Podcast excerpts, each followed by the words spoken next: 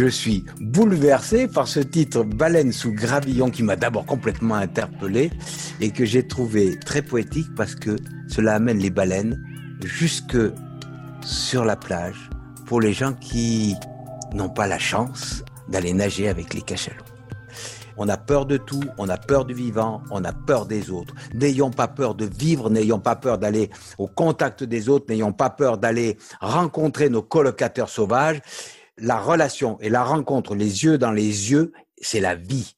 Le reste, l'ordinateur, formidable, ça permet cette délicieuse conversation, merci. Mais si nous nous limitons demain à vivre à travers nos écrans, alors ce sera la fin. Et je souhaite que chacun se rende compte que la relation à l'autre, elle se vit sur le terrain. On n'apprend pas dans les livres, on n'apprend pas par ordinateur à vivre avec l'autre.